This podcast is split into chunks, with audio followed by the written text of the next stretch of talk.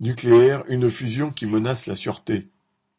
Le 8 février, les salariés de l'IRSN se sont mis en grève et 600 personnes environ ont manifesté à Paris au cri de IRSN démantelé, sécurité en danger ou la transparence c'est la confiance, l'opacité c'est la défiance. En effet, il y a juste un an, le gouvernement annonçait qu'il souhaitait démanteler l'Institut de radioprotection et de sûreté nucléaire, IRSN, pour le fusionner en grande partie avec l'Autorité de sûreté nucléaire ASN, le gendarme du nucléaire. Le personnel de l'IRSN s'était alors déjà mobilisé pour dénoncer les dangers pour l'indépendance des experts et des chercheurs de l'Institut et pour la transparence vis-à-vis du public.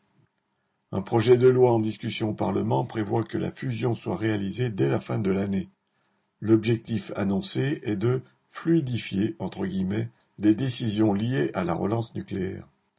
En effet, de nouveaux réacteurs EPR doivent être construits par EDF, qui souhaite en même temps prolonger la durée de vie du parc de réacteurs existants.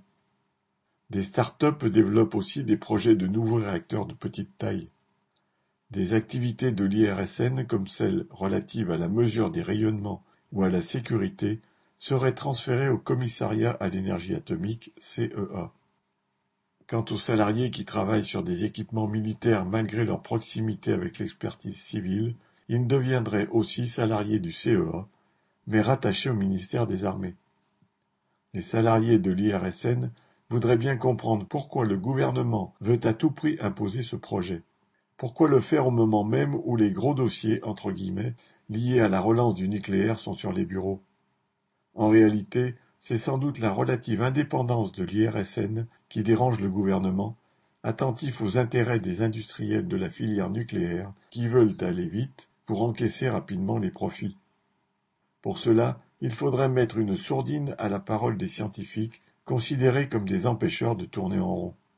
Et les salariés de l'IRSN s'inquiètent bien sûr aussi pour leurs futures conditions salariales et de travail, car rien n'est encore précisé sur ce sujet, et ils n'entendent pas se laisser faire. Correspondant Hello.